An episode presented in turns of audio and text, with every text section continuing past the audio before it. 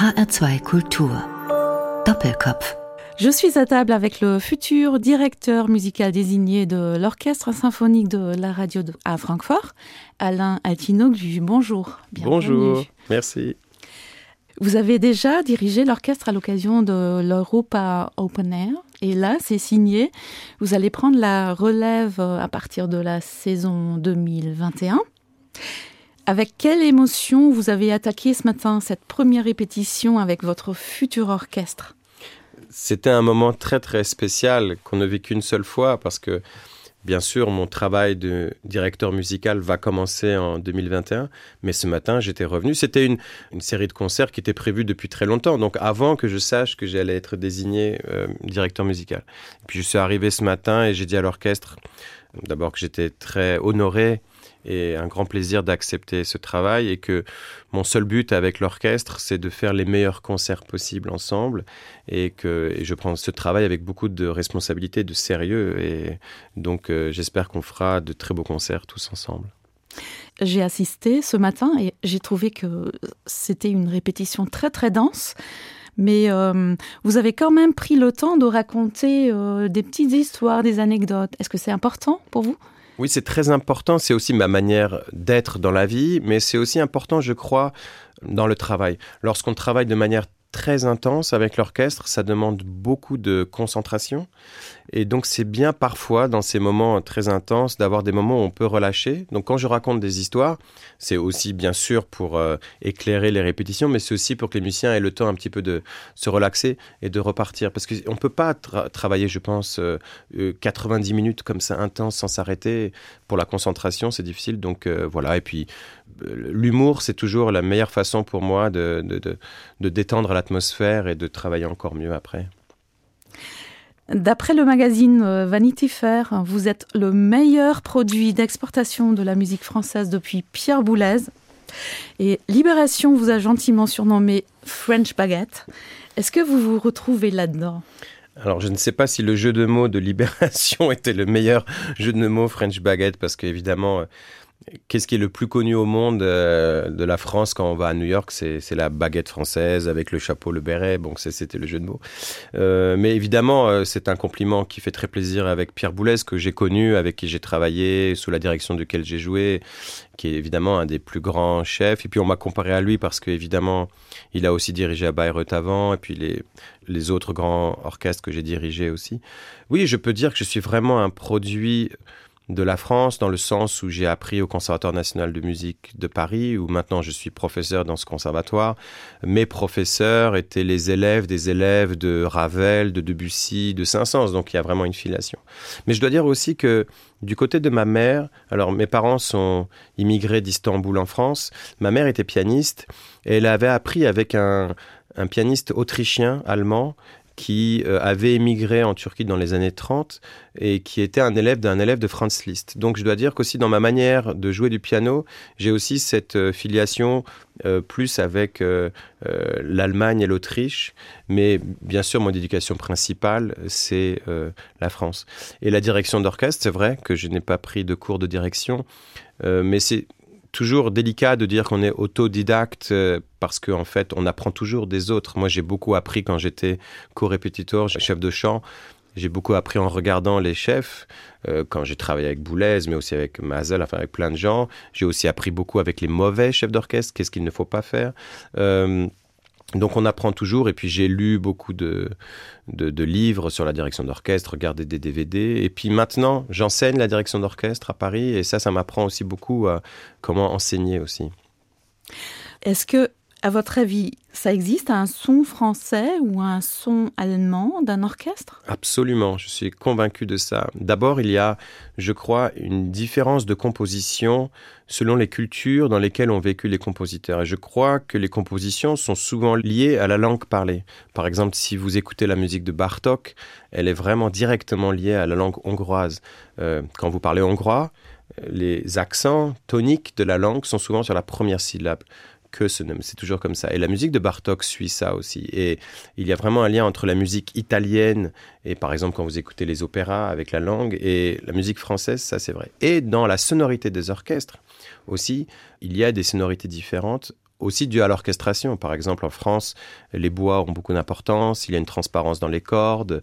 En Allemagne, disons pour être très schématique, hein, on va dire que si la musique d'Allemagne vient de Johann Sebastian Bach et tout ça, ça vient de la terre et de basses qui font le reste de l'harmonie.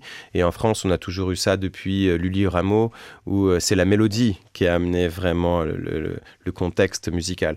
Euh, donc c'est très schématique, hein, évidemment que c'est pas ça, mais ça apporte une manière différente de penser la musique, euh, ou horizontale ou verticale. Et dans l'orchestration, c'est la même chose. Et alors le problème aujourd'hui des orchestres, c'est la mondialisation, c'est-à-dire euh, avec Internet, un clarinettiste japonais, il peut écouter instantanément un autre collègue qui est à New York, et puis un violoniste tout au nord à Stockholm, il va entendre un autre à Madrid. Et, et le problème, c'est qu'au bout d'un moment, les orchestres finissaient par jouer tous un peu de la même manière. Mais je crois que c'est très important que chaque pays, chaque orchestre garde son identité culturelle, mais en ayant la flexibilité et l'information de savoir comment on joue chaque style de musique. Et chacun doit garder son identité, oui. Il y a des chefs qui dirigent soit l'opéra, soit des concerts symphoniques, mais vous, vous avez choisi euh, les deux chemins. Absolument, je crois que c'est nécessaire et j'aurais l'impression qu'on coupe une partie de moi si je faisais seulement l'opéra ou si je faisais seulement le symphonique, parce que ça veut dire qu'il y a tout un répertoire que vous ne dirigez pas. Euh, alors, euh, ça veut dire que si je fais que symphonique, je ferai jamais de Wagner et ça c'est une catastrophe, ah. par exemple. et si je fais que de l'opéra, ça veut dire que je ferai jamais des Brahms aussi, donc c'est ah c'est pas possible. Euh, et puis il y a deux manières différentes d'aborder la musique. Les orchestres d'opéra ont tellement l'habitude de suivre les chanteurs qu'ils sont habitués à respirer. Ça veut dire qu'ils sont habitués à avoir une flexibilité du tempo et d'avoir cette respiration. En symphonique, on n'a pas besoin. Donc le danger, ça pourrait être qu'on joue la musique sans respirer, sans s'arrêter. Et au contraire, dans les orchestres symphoniques, on recherche beaucoup des couleurs très très précises qui sont parfois gommées dans une fosse d'orchestre. Donc chaque activité amène à l'autre et c'est très important, je crois, d'avoir les deux les deux genres euh, peuvent euh, s'enrichir parfaitement. S'enrichissent absolument et il faut absolument garder les deux, oui. Quelle différence il y a entre diriger un opéra et diriger un programme symphonique? Alors, la première chose, c'est que lorsqu'on est chef d'orchestre lyrique à l'opéra, on est le maillon d'une chaîne. On est dans un groupement de personnes, le metteur en scène, le costume, euh, les décors, les chanteurs, l'orchestre qui accompagne. Donc c'est un, je dirais, une œuvre collective presque, même si le chef est important pour l'interprétation, mais on fait parfois des compromis. Et lorsqu'on fait un symphonique, le chef est le centre finalement de l'interprétation, même s'il y a un échange bien sûr avec les musiciens. Donc ça c'est une des grandes différences entre les, les deux activités. C'est pas du tout la même chose. Et techniquement, je dois dire que l'opéra est peut-être l'endroit le plus difficile et le plus dangereux. Parce qu'à l'opéra, il arrive toujours quelque chose pendant un spectacle. Euh, un chanteur qui est pas là, une clarinette qui joue pas, un décor qui tombe. Enfin, il faut toujours avoir des moyens techniques pour sauver la situation, ce qui arrive moins souvent en symphonique. Vous m'avez donné toute une liste euh, de musique à jouer dans mm. cette émission. Et tout en haut figure le sacre de Stravinsky. Mm-hmm. Qu'est-ce que vous avez apporté Alors, justement, comme on a déjà parlé tout à l'heure de Pierre Boulez, j'ai apporté l'enregistrement du Sacre du Printemps de Pierre Boulez avec Cleveland, qui est euh, un, un, enregistrement qui a marqué beaucoup de gens, et moi aussi, pour cette nouvelle manière de voir le Sacre du Printemps. Pierre Boulez a apporté cette chose au point de vue rythmique qui est euh, très très très puissante dans le sacre et qui aujourd'hui encore est très très forte je trouve. Donc ça me permettait en faisant écouter ça de faire le lien entre Pierre Boulez, le sacre du printemps et Stravinsky qui est un des compositeurs que j'aime le plus aussi.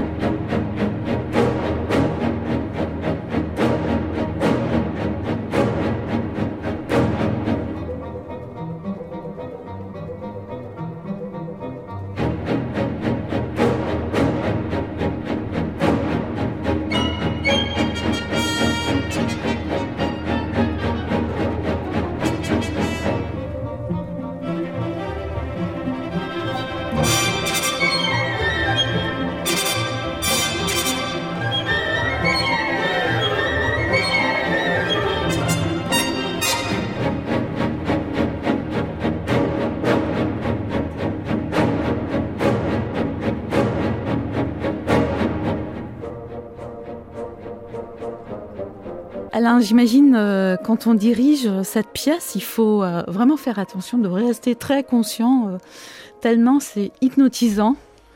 Mais vous avez tout à fait raison. La première fois que j'ai dirigé cette pièce, il y a 15 ans, je me rappelle, c'était avant la naissance de mon fils, donc c'est un repère pour moi.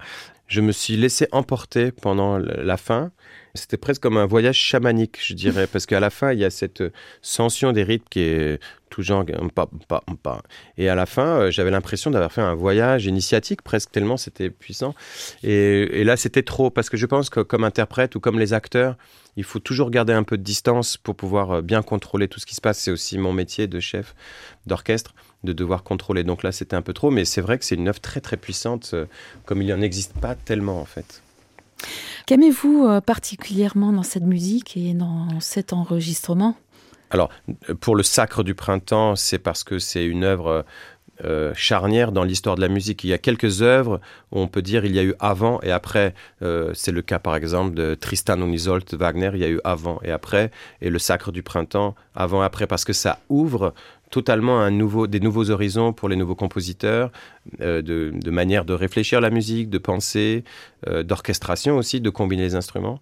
Et ce qu'il y avait de nouveau dans cet enregistrement de Pierre Boulez, qui a écrit tout un article très intéressant sur Stravinsky et sur le Sacre du Printemps en particulier, c'est l'aspect rythmique qui est très fort. Et aussi, chez Boulez, il y a toujours une dramaturgie dans sa manière de diriger, euh, parce qu'on avait l'impression, en le regardant, que c'était toujours très carré, très comme ça, discipliné, mais en même temps, quand on écoute, on entend vraiment que c'est comme du théâtre, c'est comme de l'opéra. Et c'est ça qu'on sent vraiment dans l'enregistrement, c'est on peut suivre l'histoire de ce sacre du printemps. Je trouve que c'est euh, très fiévreux, très nerveux, c'est même, c'est presque du Hitchcock.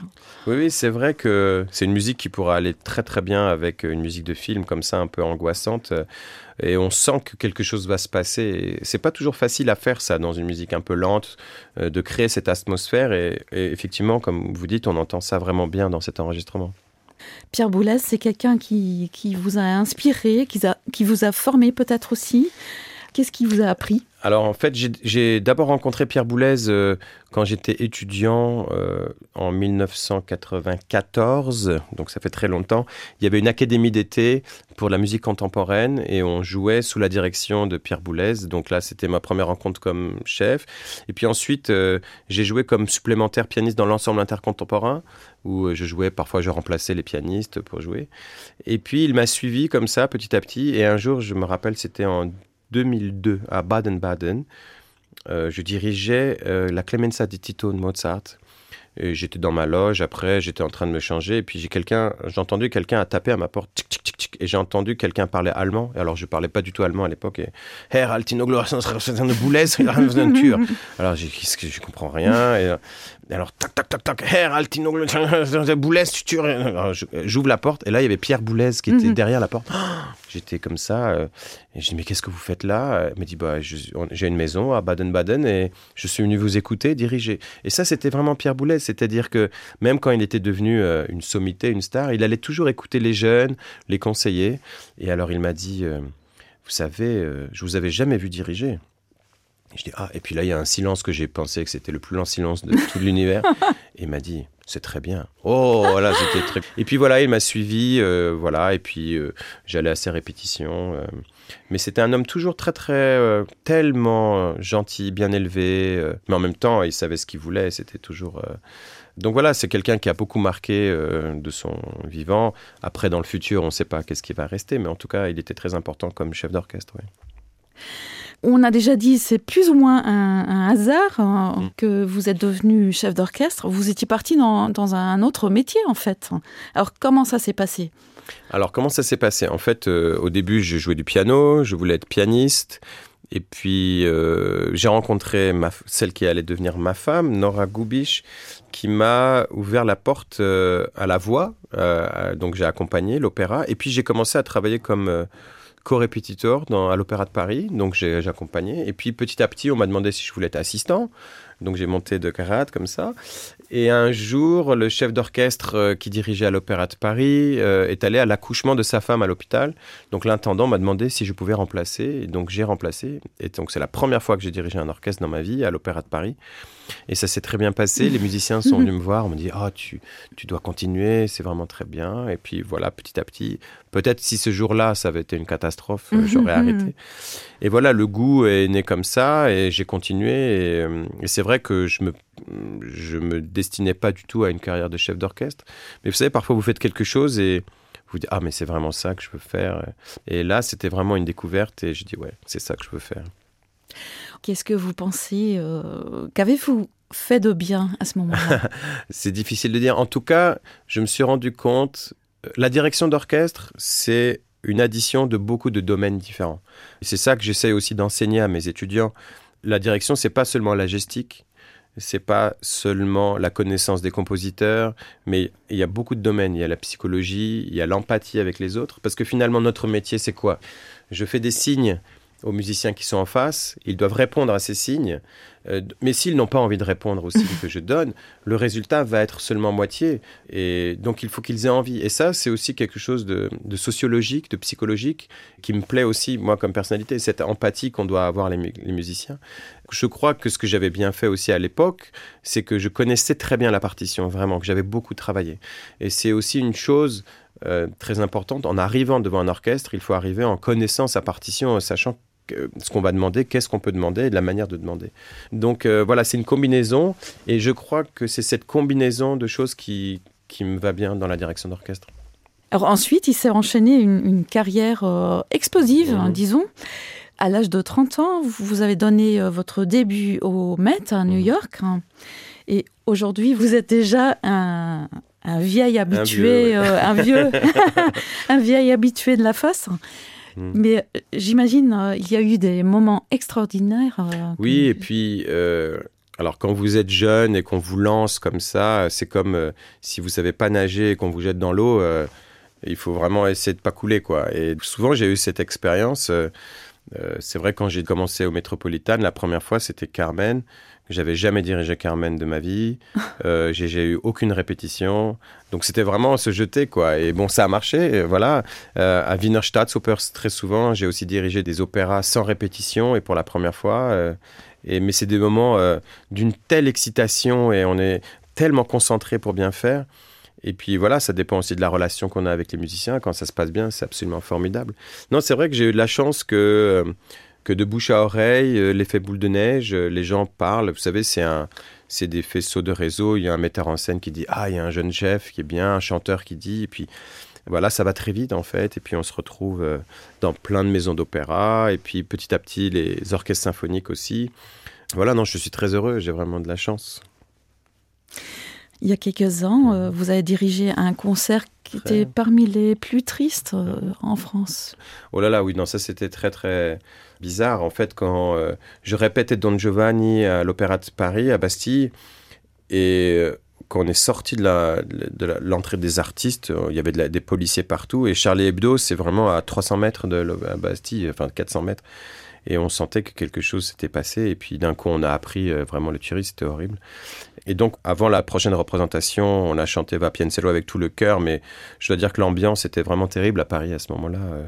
Ça a été vraiment ça, et le Bataclan, évidemment, ce sont des événements euh, tragiques.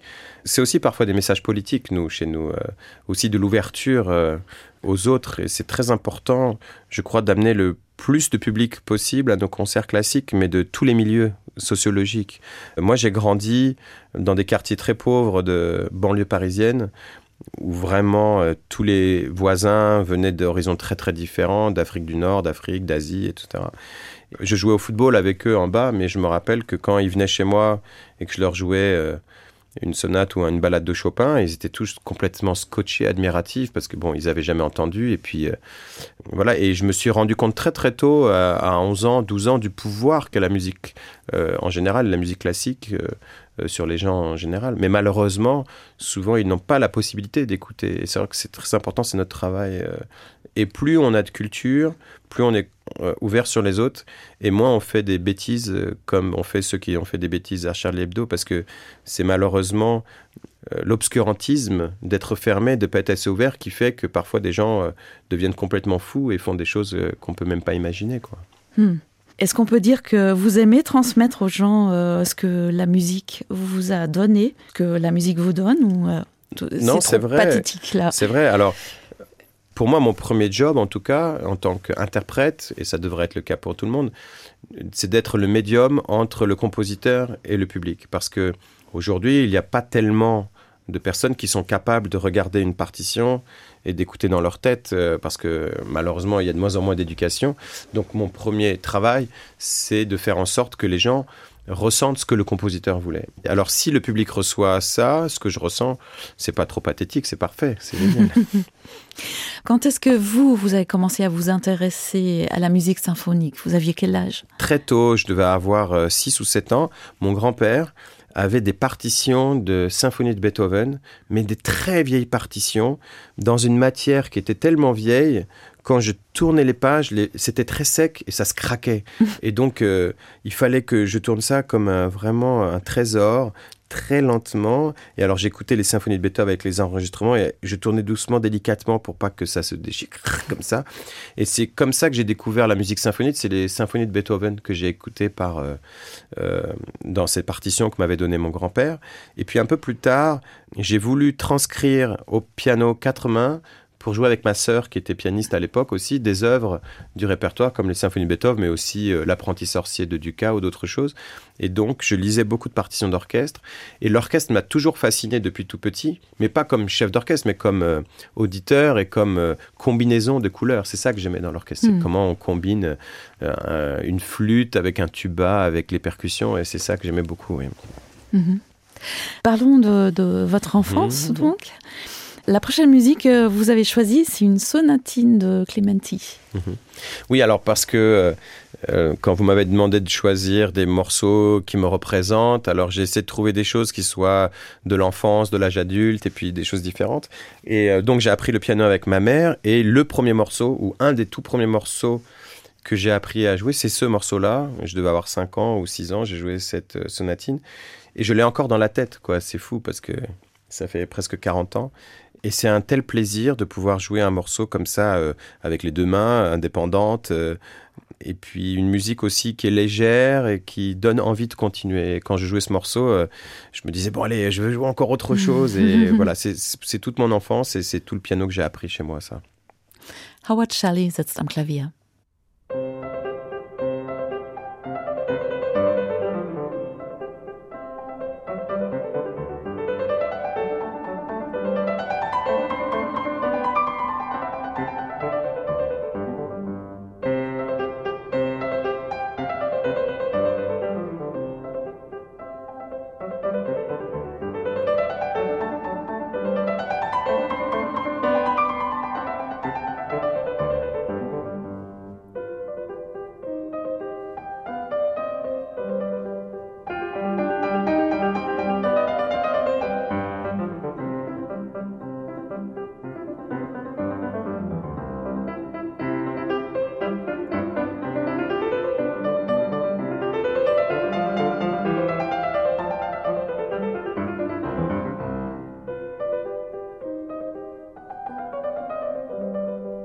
Alain, votre mère euh, mhm. était professeure de piano. C'est mhm. elle qui vous a initié à la musique? Absolument. Euh, j'étais très jeune, donc j'entendais les cours de piano à la maison, et donc le piano était toujours, et puis je voulais jouer, et puis vers 4 ans, 5 ans, euh, ma mère m'a appris à lire les notes.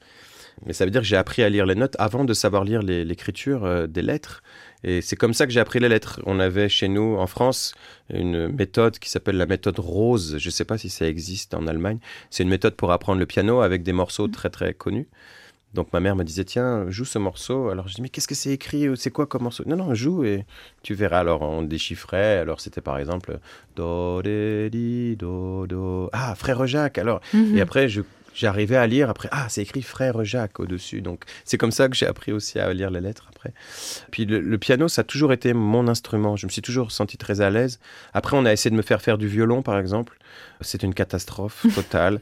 euh, bon, j'étais assez doué au piano et puis on me donne cet instrument. Je trouvais que c'était asymétrique comme ça, ça fait mal. Et puis c'était faux. Et puis c'était horrible pour moi, pour la famille, pour les voisins. Alors après deux ans, j'ai dit non, ça j'arrête. Je peux pas faire autant de torture à tout le monde.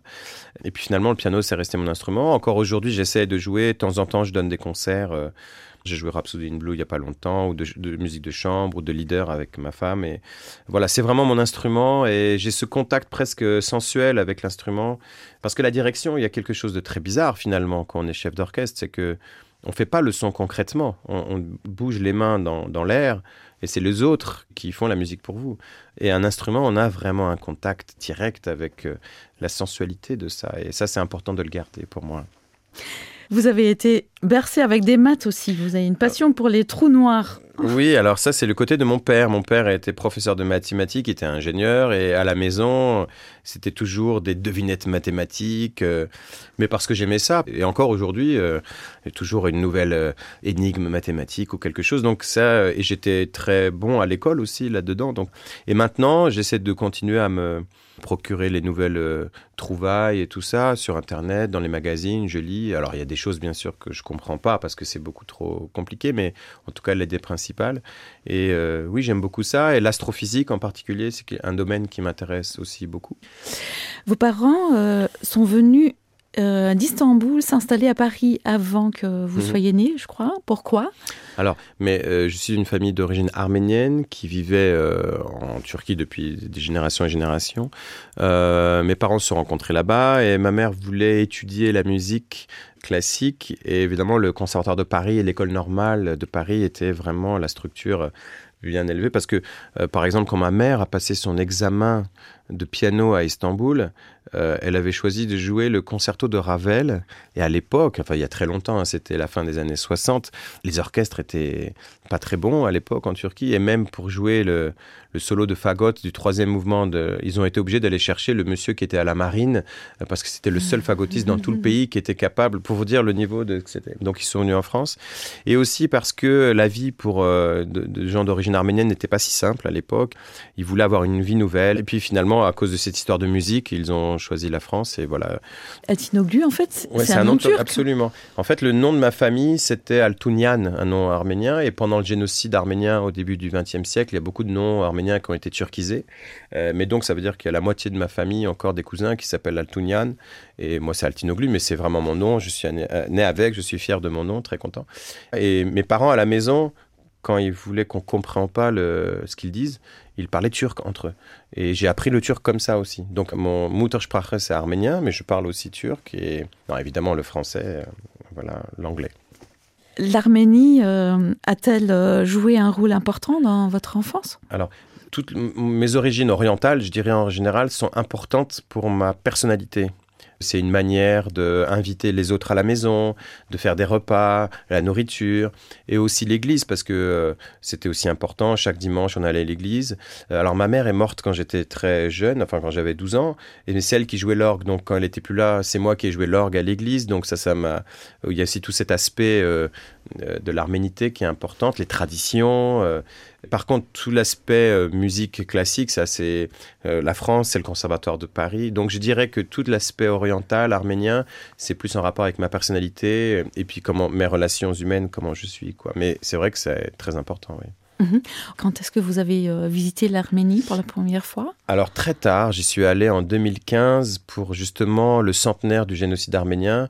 Et à cette occasion, j'ai dirigé l'orchestre de Yerevan, philharmonique là-bas. C'était très troublant comme voyage parce que pour la première fois de ma vie, je voyais dans les rues, tout le monde parlait la langue que je parle depuis tout petit, l'arménien. Mais euh, le boulanger, le policier, tout le monde parlait arménien. Pour moi, c'était curieux parce que j'avais grandi en France et l'arménien, c'était seulement dans la famille ou, les amis. Donc ça, c'était très curieux. Et en même temps, j'étais très heureux de voir. Et ce qui m'a fait de la peine, c'est la situation économique de ce pays, évidemment. Et la pauvreté, beaucoup de gens partent de ce pays pour essayer de trouver mieux. Euh, ils jouent sur des instruments euh, très bon marché, ça c'est difficile. Donc... Et les Arméniens sont aussi un peuple, ils n'ont parfois rien mais quand vous allez chez eux, ils vous donnent tout ce qu'ils ont. Et ça, c'est un très, très émouvant pour, comme moi pour, euh, comme voyage. Vous parlez arménien à votre fils, fils Oui, alors je lui parle arménien. Il répond pas en arménien, il répond euh, en français, mais il comprend tout ce que je dis, euh, parce que Nora, ma femme, parle français avec lui, évidemment. Mais c'est important, je pense, de continuer les traditions, euh, que ce soit culinaire ou de, ou de langue. Je pense que plus on parle de langue, et plus c'est une grande richesse. Et, et si j'avais le temps, j'essaierais d'apprendre euh, beaucoup de langues. Bon, alors maintenant, je dois perfectionner mon allemand, évidemment. Pour, euh, et en plus, si je peux avec l'accent de Francfort. Il y a un accent à Francfort Oui, ah, oui là, très fort. Très fort. Yeah. Bon, mais il est bien. Il est, c'est un bon accent ou c'est c'est moyen? Non, je vais essayer de. Bon, le Urdeutsch d'abord. Alors, on va commencer comme ça. La musique euh, suivante euh, que vous avez choisie vient d'un héros de votre enfance, on peut dire comme ça? Oui, c'est ça. En fait, évidemment, Charles Aznavour, c'était l'icône des Arméniens, euh, non seulement en France, mais dans le monde. Euh, ce fils d'émigré qui est arrivé en France et qui a réussi à faire cette carrière absolument incroyable. Mais je dois dire aussi que comme chanteur et comme musicien aussi, surtout, il a des, des- des chansons magnifiques. Et La Bohème, c'est une chanson justement qui parle de, cette, de l'immigration, euh, le fait de, de, de cette nostalgie aussi, le, comme on dit, le Sehnsucht en, en, allemand. Voilà, et aujourd'hui, on vit dans un monde où tout le monde euh, se mélange de plus en plus. Et malheureusement, ces quelques dernières années, il y a une sorte de nationalisme qui revient et je crois qu'il y ait seulement une peur des gens de ce mélange, mais c'est inexorable. On va, on va forcément aller vers un mélange parce que aussi euh, il va y avoir des problèmes euh, euh, climatiques dans le monde. Il y a des gens qui pourront plus vivre où ils sont. Il faudra changer. Donc il faut qu'on s'habitue à ce mélange et, je crois que Charles Aznavour a été un, quelqu'un qui a montré cet exemple justement d'intégration.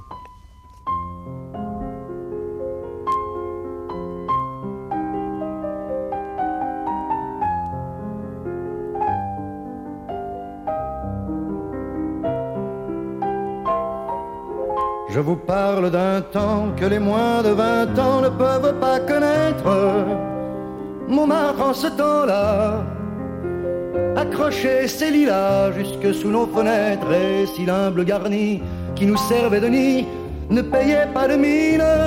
C'est là qu'on s'est connu, moi qui criais famine et toi qui posais nu.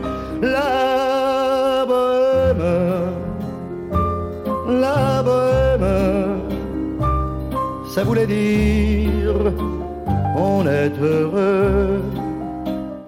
Vous l'avez rencontré, Alain, euh, Charles Aznavour? Alors oui, euh, en 1988, euh, ma sœur et moi, on a participé à une émission de télévision en France où c'était une émission sur les jeunes prodiges. Alors nous, on jouait du piano, il y en a qui dansaient, il y en a qui faisaient du skateboard et tout ça. Et il était aussi invité à l'émission et c'est la première fois qu'on l'avait rencontré là. Et mon père, évidemment, était très fier de nous présenter. Et donc, euh, on a dit qu'on est arménien. Alors, il était très gentil, mais en même temps très poli et distant comme ça. Mais ça, c'est la seule fois que je l'avais rencontré. euh, donc, j'étais très petit, j'avais 12 ans. Mais euh, pour les Arméniens, Aznavour, c'est comme un grand-père, comme un oncle qu'on a tous quelque part, comme ça. Et, et là-bas, c'est une grande star en Arménie, à Yerevan. Et à la place Aznavour maintenant, euh, Mhm. c'est vraiment euh, voilà, très important. Parlons un peu euh, d'Allemagne. Euh, après avoir parlé euh, d'Arménie et de la Mhm. France, euh, bon, vous avez découvert Bayreuth, euh, Mhm. vous avez euh, rencontré euh, les Berliner Philharmoniker, Mhm. le HR Symphony Orchestra. Est-ce que vous avez eu l'occasion de découvrir le pays, l'Allemagne? Oui, alors parce que aussi, ça c'est aussi un des avantages d'une carrière d'artiste qui voyage beaucoup dans le monde, c'est de découvrir plein de pays et de villes différentes. Si j'ai le temps, j'essaye en tout cas dans toutes les villes où je vais d'aller dans les musées euh, et d'essayer de marcher dans les villes. Alors Francfort, j'ai pas encore eu l'occasion, mais je vais le faire évidemment. Mais l'Allemagne est un pays tellement riche, euh, quelles que soient les landes, quand vous allez en, à Munich, en Bavière ou à Berlin. Enfin, c'est des mondes tout à fait différents. J'étais à Hambourg il n'y a pas longtemps, donc euh, découvrir le nord que je connaissais pas de l'Allemagne. Culturellement, l'Allemagne est très important aussi pour nous, les Français, euh, très riche parce qu'à l'école aussi, et puis on, étudie tous les grands auteurs euh, allemands, les, classiques évidemment, Goethe, Schiller, etc. Et puis des choses plus modernes du XXe siècle. Donc c'est toujours important, je trouve, d'aller dans les traces de ces gens-là, de visiter. Pour moi, c'est très important d'essayer aussi de lier que ce soit les auteurs ou les compositeurs, à des choses concrètes aussi. On lit pas ça dans les livres d'histoire, on apprend ça seulement en visitant ou en marchant, ou quand vous suivez les pas de Beethoven et de voir, euh, ou de Mahler, dans quel, euh, où est-ce qu'il respire, etc. Et c'est pareil euh, ici en Allemagne, quand vous voyez les endroits qu'ont fréquenté les compositeurs, ça vous donne aussi une idée de, de ce qu'ils ont voulu composer. Oui, c'est important pour moi de, de visiter. Ouais. Revenons à une autre particularité allemande qui est le lead. Mmh. Pour vous, ça joue un rôle assez important. Oui, parce que donc avec ma femme Nora Goubich, on fait beaucoup de concerts de, de, de leaders et de, et de mélodies françaises. Le répertoire du lead est tellement énorme. Évidemment, les gens connaissent quelques leaders très fameux de Schubert, de, de Wolf parfois, Brahms bien sûr, mais le répertoire est tellement grand, on n'a pas assez de toute une vie. Alors si, bien sûr, il y a quelqu'un comme euh, Fischer Discao qui a tout enregistré, mais lui c'est vraiment une exception parce qu'il est très spécial. Mais on n'a pas assez de toute une vie pour découvrir tout ce répertoire euh, qui est extraordinaire et, et du, et on peut donner vraiment de l'importance au texte aussi. C'est ça qui est euh, fantastique quand on fait un récital de piano avec de, de, de chansons qu'on fait avec Nora, c'est qu'on passe beaucoup de temps à essayer de trouver les bonnes couleurs qui vont dans l'accompagnement avec le texte. C'est euh, votre épouse Nora euh, qui vous a fait découvrir la mmh. voix. Vous vous connaissez depuis très très longtemps. J'ai rencontré d'abord euh, Nora quand j'avais 12 ans. Donc il y a 32 ans, j'étais très petit. Et elle était pianiste aussi, on était tous les deux pianistes. Et un jour, elle m'a dit Ah, j'ai réussi le concours du fameux conservatoire de Paris. Je dis Ah bon, en piano? J'étais un peu jaloux. Mm -hmm. Je dis Non, non, pas en piano. Je suis rentrée comme chanteuse. Et je ne savais pas qu'elle chantait. Je dis Mais c'est quoi chanteuse? Je ne connais pas. Elle a dit Mais viens. Et on est allé dans une salle et je me rappelle, j'ai accompagné dans un lied de Schumann, Widmunk, le premier et aussi la Banera de Carmen, comme ça. Et alors j'ai découvert ça. Et depuis, on a commencé à faire des récitals. Et voilà, on n'a pas arrêté depuis de faire la musique ensemble. Qu'est-ce qui vous passionne dans la voix en général? Alors d'abord, euh, il y a quelque chose d'extraordinaire dans la voix, c'est qu'elle est unique. C'est comme une empreinte digitale. Chaque personne a un timbre différent et en plus une manière de chanter différente. Et ce que j'aime dans la voix aussi, c'est la respiration. C'est-à-dire que c'est tellement proche de, de l'être humain et il y a des chanteurs qui ouvrent leur âme quand ils chantent. Et c'est ça qui est. On est très très touché quand on entend ces voix parce qu'on a l'impression d'aller directement à l'âme des chanteurs et c'est ça qui touche. Bon, on va l'écouter, Nora, euh, qui vous a fait découvrir la voix avec Le Cygne de Maurice Ravel et avec Alain Altinoglu au piano.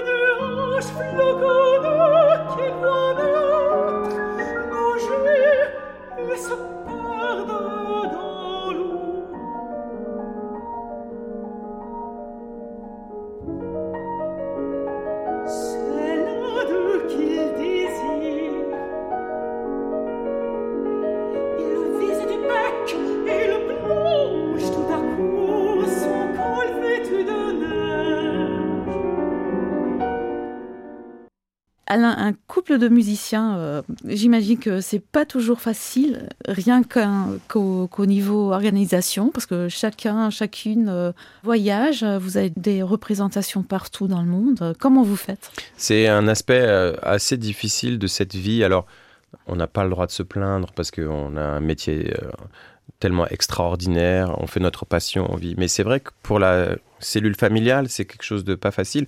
Chacun vit différemment, mais euh, on a un fils euh, en plus, euh, voilà, et qui qui a besoin de ses deux parents. Donc on on a toujours essayé d'organiser, en tout cas pour être le plus souvent ensemble. C'est pas toujours facile, mais c'est vrai que c'est un aspect très compliqué. Euh, quand vous êtes chef d'orchestre, vous avez parfois l'impression que vous vivez dans votre valise ou dans un hôtel, quoi. Et, mais ça fait partie euh, des mauvais côtés de la, de la vie d'artiste, si on peut oser parler de mauvais côtés. Mais oui, c'est vrai, vous avez raison. Et euh, au niveau musical, euh, vous vous donnez des conseils, la critique peut-être Absolument, ouais, bah, beaucoup de critiques. Non, je crois que c'est très important d'avoir une personne en qui vous avez totalement confiance et en plus euh, qui vous connaît depuis longtemps. Et c'est le cas avec ma femme et, dans les deux sens, vice-versa. C'est que euh, quand vous êtes chef d'orchestre, il n'y a pas beaucoup de gens qui osent vous dire les choses. Et ça, c'est important que quelqu'un qui écoute et qui vous aime et qui a confiance en vous vous dise tiens, tu sais, la dernière fois quand tu as fait, c'était mieux ça, maintenant c'est mieux. Donc, oui, c'est très important et euh, elle dit beaucoup de choses et moi, elle aussi. Ça fait partie de notre vie. Vous êtes professeur de direction d'orchestre au Conservatoire de Paris. Quelle qualité doit-on développer pour devenir un bon euh, chef d'orchestre? Alors c'est ça la complexité du chef d'orchestre, c'est que ça demande beaucoup, beaucoup de domaines différents. Et je pense que le bon chef d'orchestre, c'est celui qui est au-dessus de la moyenne, mais dans tous ces domaines. Quand je reçois des étudiants dans ma classe, ils sont tous très différents. Euh, j'en ai par exemple qui sont euh, sur le podium, beaucoup de charisme, beaucoup d'aura et beaucoup de volonté, ils sont comme des lions, mais malheureusement, euh, ils ont une culture très limitée. Et, là, mon rôle de professeur, c'est de leur dire, voilà, tu dois lire ce livre, tu dois écouter cette musique, tu dois regarder ce chef, donc de développer ce côté.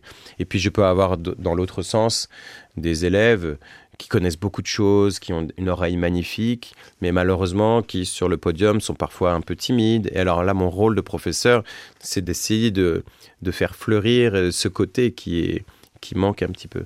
Et donc d'essayer de faire en sorte que tous les domaines euh, soient au-dessus de la moyenne. Et donc, euh, qu'est-ce qu'il y a dans la direction d'orchestre? Comme j'avais dit tout à l'heure, il y a euh, euh, bien sûr la psychologie du groupe pour savoir comment expliquer à un groupe quoi faire, mais euh, l'histoire de l'art, l'histoire de la musique, l'organologie pour connaître l'orchestration, l'analyse, mm. euh, la formation musicale. Enfin, il y, a beaucoup, beaucoup de domaines, effectivement, et c'est ça qui fait un bon chef. C'est quelqu'un qui est capable de, remplir tous ces domaines. Mm-hmm.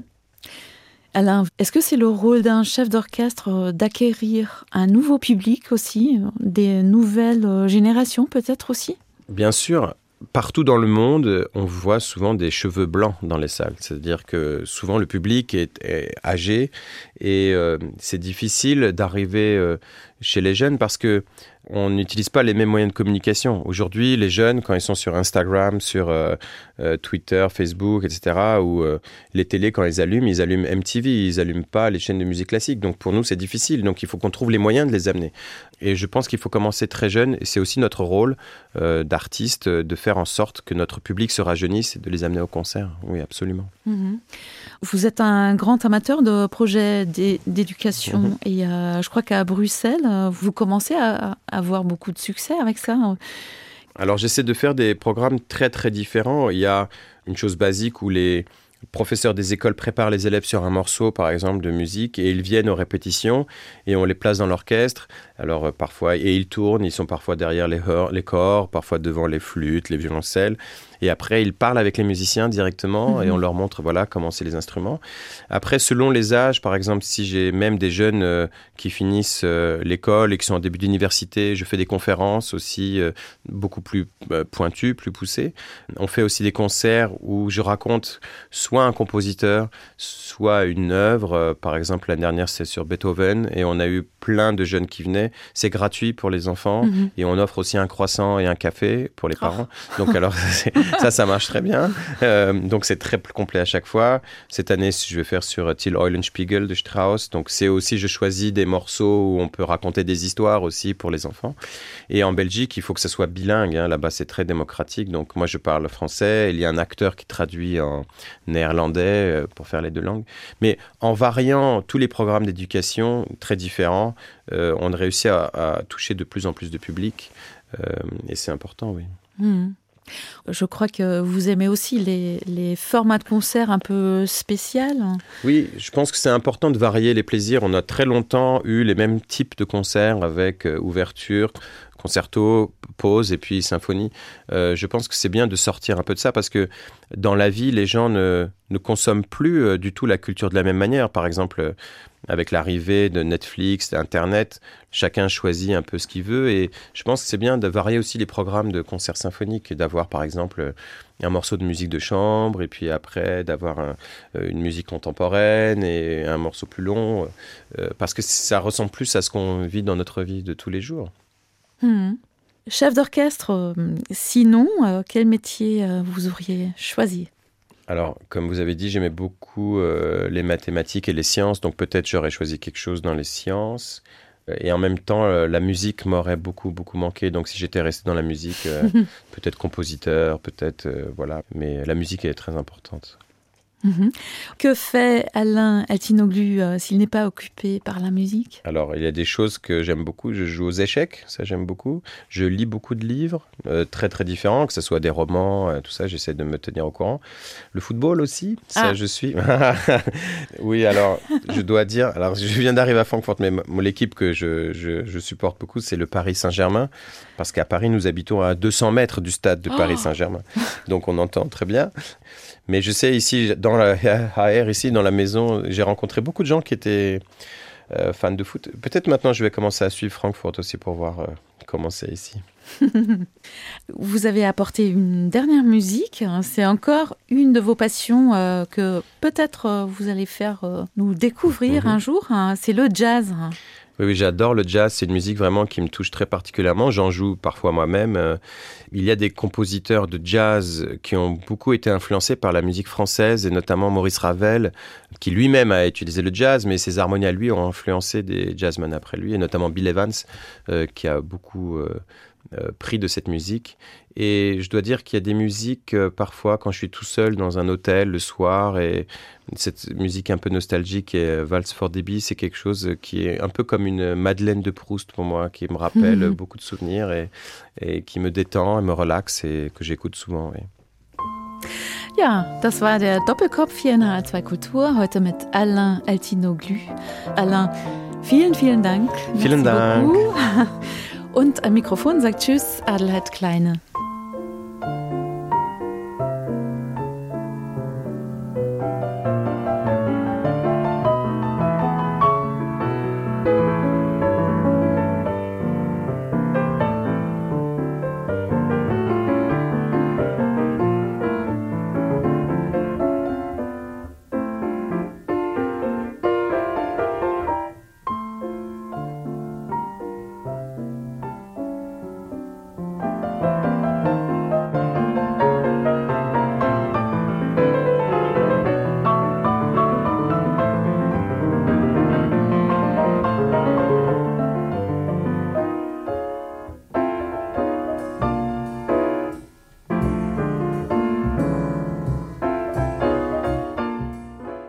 Das war HR2 Kultur Doppelkopf. Aus urheberrechtlichen Gründen müssen wir Musiktitel in unserem Podcast-Angebot ausblenden.